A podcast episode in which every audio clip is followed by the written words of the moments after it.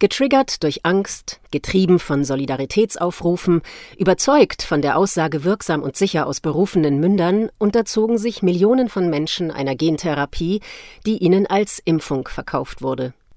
Viele tragen nun massive Schäden davon, aber sie werden nicht gesehen und nicht gehört. Mit wenigen Ausnahmen kommen sie in der Öffentlichkeit nicht zu Wort. Nicht nur in der breiten Gesellschaft, auch bei Ärzten, in medizinischen Einrichtungen, an Arbeitsplätzen, im Freundeskreis oder in der Familie glaubt man ihnen oft nicht. Eine transparente Berichterstattung über Folgeschäden der sogenannten Impfung ist dringend erforderlich. Mit einer Reihe von sehr persönlichen, künstlerischen Foto- und Filmporträts gibt die Gruppe Kollateral den Geschädigten und Ungesehenen Stimme und Gesicht.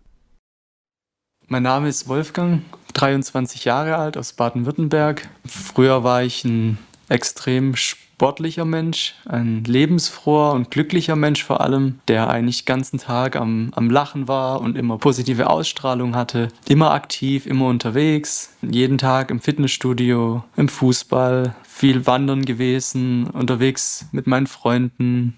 Der Grund dafür dass ich mich impfen lassen 2021, war erstmal natürlich der große Druck der Gesellschaft, so schnell wie möglich sich gegen Corona zu schützen. Und jetzt hat sich mein ganzes Leben verändert dadurch. Ich habe mich damals bei meinem Hausarzt impfen lassen und es ging eigentlich auch relativ schnell, dass ich was gemerkt habe. Also ich habe dann, als ich mich habe impfen lassen, das war im Juli 2021, da hatte ich die erste Impfung mit BioNTech.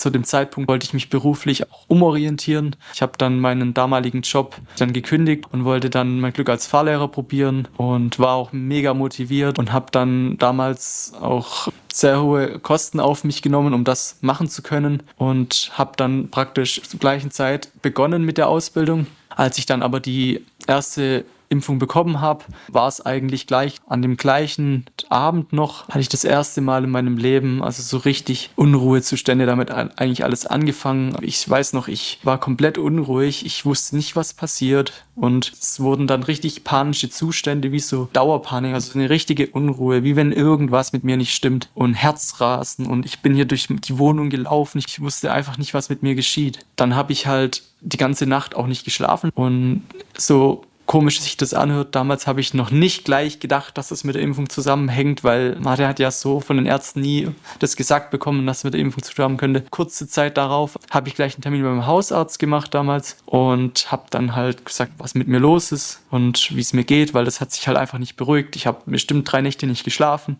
Ich konnte gar nichts mehr machen. Ich konnte keine Sekunde still sitzen, mich auf irgendwas konzentrieren. Also es war einfach extrem. Also es war mein größter Albtraum, der mir damals passiert ist. Und dann hat meine damalige Hausärztin hat dann zu mir gesagt, ja, das mit der Impfung, das kann eigentlich nicht sein. Wir vermuten, dass das vielleicht eher stressbedingt ist wegen dem, wegen dem Jobwechsel und sie sind jung und ich hatte das auch erzählt mit den ganzen Kosten und so, die auf mich zukommen und dementsprechend haben die das natürlich dann auch als so waren genommen dafür und haben halt ähm, das da als Begründung genommen. Hab dann eine Überweisung angenommen an einen Psychiater. Dann wurde mir auch gesagt, ich hätte halt eine schlimme Angststörung und habe dann gleich mit starke Medikamente, also Beruhigungsmittel bekommen und damit wurde ich halt praktisch direkt ruhig gestellt. Und die habe ich dann halt genommen, ohne zuvor jemals sowas gebraucht zu haben und ich war dann auch ehrlich gesagt froh, dass es die Medikamente gibt, weil ich konnte endlich mal wieder schlafen, ohne dass ich in Panik ausbreche. Und diese Medikamente habe ich dann beibehalten und habe dann halt die bestimmt drei bis vier Wochen genommen und es hat sich diese Unruhe damit einfach wieder gelegt. Ich habe das wieder in den Griff bekommen. Habe dann sechs Wochen später allerdings natürlich die zweite Impfung gehabt, zu dem damaligen Zeitpunkt. Wie gesagt, der Zusammenhang noch nicht wirklich wahrgenommen und dann war es auch so, ich eben mit diesen Medikamenten, die ich eingenommen hatte, in Kombination mit der zweiten Impfung, hat es dann halt angefangen. Ich saß zu dem Zeitpunkt im Auto als angehender Fahrlehrer mit meinem Chef. Ich saß hinten drin und meine Beine haben gezittert wie ein, wie ein Parkinson-Patient. Man kann sich das so ein junger Mensch gar nicht vorstellen. Aber meine Hände haben gezittert. Ich habe so Sehstörungen bekommen innerhalb weniger Sekunden. Ich konnte nicht mehr geradeaus gucken im Auto. Und dann halt noch als Vorgeschichte diese Angst, die ich ja sowieso hatte durch, nach der ersten, kam alles wieder hoch. Und ich hatte die schlimmste Paniksituation, wusste nicht, wie ich mich verhalten soll und was ich machen soll. Und ich habe so schlecht gesehen. Ich habe ich konnte nicht gerade ausgucken, konnte nicht fokussieren und musste mich gleichzeitig extrem konzentrieren auf meinen Beruf, was ultra schwierig war für mich. Bin dann auch wieder zum Hausarzt gegangen und es war wieder die gleiche Aussage. Ich habe es wird nichts gefunden. Ich wurde ja gar nicht untersucht oder so am Anfang. Also es war einfach dieser Stress, dieser Jobwechsel. Und dann habe ich, hab ich tatsächlich den Rat erstmal immer noch weiter befolgt und habe dann meinen Beruf so weitergemacht. Es hat sehr viel ja, Energie gekostet, so das weiterzumachen, weil ich jeden Tag in die Schule gegangen bin und neben mir überall motivierte junge Menschen, die nur am Lachen waren und ich saß die ganze Zeit in mich gekehrt und wusste nicht, wie soll ich den Tag rumkriegen, wie soll ich die Ausbildung schaffen, wie soll ich weitermachen überhaupt, was ist mit mir los, bin ich verrückt geworden und ich wusste ja auch im Hinterkopf, okay, Wolfgang, du musst die Ausbildung schaffen. Ich habe mir selber Druck gemacht, weil natürlich ein riesen Kostenfaktor entstanden ist. Den hätte ich praktisch nur erlassen bekommen als Darlehen, hätte ich die Prüfung bestanden im ersten Mal. Als ich die aber ja nicht machen konnte, aufgrund des Impfschadens, der ja nicht anerkannt ist oder nicht anerkannt wurde, da es ja keinen Impfschaden gibt sozusagen, wurde mir das nicht erlassen und ich darf dann diese 14.000 Euro auch nachzahlen jetzt als kranker Mensch. Weiter ging es dann. Ich habe wie gesagt jeden Tag mit Unruhe zu kämpfen gehabt und Sehstörungen und Zittern. Hat es aber auch angefangen. Ich habe da meinen ganz normalen Fitnesssport weitergemacht, trotzdem, weil ich hab gedacht habe, okay, das hilft mir ein bisschen, Kopf abzuschalten. Ich habe halt aber gemerkt, dass ich, dass es immer schlimmer wurde. Also ich saß an den Geräten mit einer 5-Kilo-Handel, wo früher mein Aufwärmgewicht war. Ich habe gezittert im Fitnessstudio, die Leute haben mich angeschaut, ich wusste nicht, was mit mir passiert. Ich dachte, es kann nicht sein. Und dann ähm, war es auch so, dass ich tatsächlich dann abends meinen rechten Arm wirklich gar nicht mehr anheben konnte. Ab dem Zeitpunkt wusste ich, okay, irgendwas stimmt mit mir aber nicht. Gerade ich kannte mich mit meinem Körper so gut aus. Ich hatte so einen gesunden Lebensstil und bin dann zu einem Neurologen gekommen. Der hat mich auch nicht für genommen. Mein Fehler war jetzt so im Nachhinein, ich habe halt meine Geschichte immer erzählt mit meinen Kosten und mit meinem ganzen Stress, mit meinem neuen Beruf. Die haben das natürlich, es hat für dich super gepasst, weil die haben das dann gleich genommen als Diagnose sozusagen, als Angststörung und mir wurde da dann noch nicht geholfen. Ich wurde weder untersucht noch für voll genommen. Auch auf das Zeigen von meinen Symptomen, mit meinem Zittern oder mit meiner Schwäche wurde nicht wirklich viel Wert drauf gegeben und bin dann als nächstes zu einem Augenarzt gekommen, weil ich hatte immer noch diese Sehstörungen und haben auch beim Augenarzt natürlich nichts gefunden. Wir schicken sie ins MRT bin dann dahin, wie man sich wundert, im Kopf war auch alles okay. Ich wusste aber nicht, was los ist, weil ich habe einfach gedacht, ich gehe zum Arzt und endlich irgendwo wird man jetzt was finden, das einfach das erklärt. Wieder entlassen, habe meinen Beruf weitergemacht, saß in der Schule, wusste nicht, wie es weitergeht. Ähm, bin zum nächsten Arzt gerannt, wieder zum Neurologen und immer das Gleiche. Es wurde nichts ernst genommen. Irgendwann dann habe ich Druck gemacht aus erste Mal, weil ich habe zuvor einfach nicht so arg die Ärzte unter Druck gesetzt. Ich will in eine Uniklinik gehen, musste erst mal Monate warten natürlich. Dann war ich auch schon in der Augenklinik. Überraschenderweise wurde dann tatsächlich auch was gefunden. Also die haben dann meine Augenbewegungsstörung, nennt sich das, habe ich dann diagnostiziert diagnostiziert bekommen und das ist eine neurologische Störung im Hirn, weil die Nerven und die Muskeln versorgen und gerade in dieser, diesem Übergang zu den Muskeln, da ist eine Störung entdeckt worden, weil meine Augen bewegen sich jetzt nicht so, wie ich es mache. Wenn ich jetzt fokussiere zum Beispiel, dann wackeln meine Augen ganz kurz und es ist einfach ein zittriges Bild die ganze Zeit vor mir. Es ist echt unaushaltbar. Man sieht es mir von außen so nicht an, aber ich muss so unheimlich anstrengen, um irgendwas verfolgen zu können mit den Augen. Und ich glaube, man kann sich vielleicht vorstellen, wie schlimm es ist, wenn die Augen nicht so das machen, was du willst, weil dann wird man einfach verrückt. Und, und die haben das dann auch gefunden tatsächlich, wussten aber nicht, woher das kommt. Die haben sowas auch scheinbar fast noch nie gesehen und ich war voll froh, dass man das gefunden hat. Und dann wurde ich zeitnah in die Neurologie eingewiesen und war das erste Mal wieder glücklich, endlich nimmt man mich ernst, endlich findet man was, endlich wurde tatsächlich aber auch untersucht, also mir wurde Nervenwasser untersucht, EMG-Muskelmessungen gemacht, ähm, Gehirnstrommessungen und es wurde einfach nichts gefunden richtig. Die Symptome waren aber da wir sehen, dass da was nicht stimmt, aber wir können nicht so richtig sagen. Und dann hat es wirklich angefangen, dass ich auch depressive Stimmungen bekommen habe. Niemand findet was so richtig.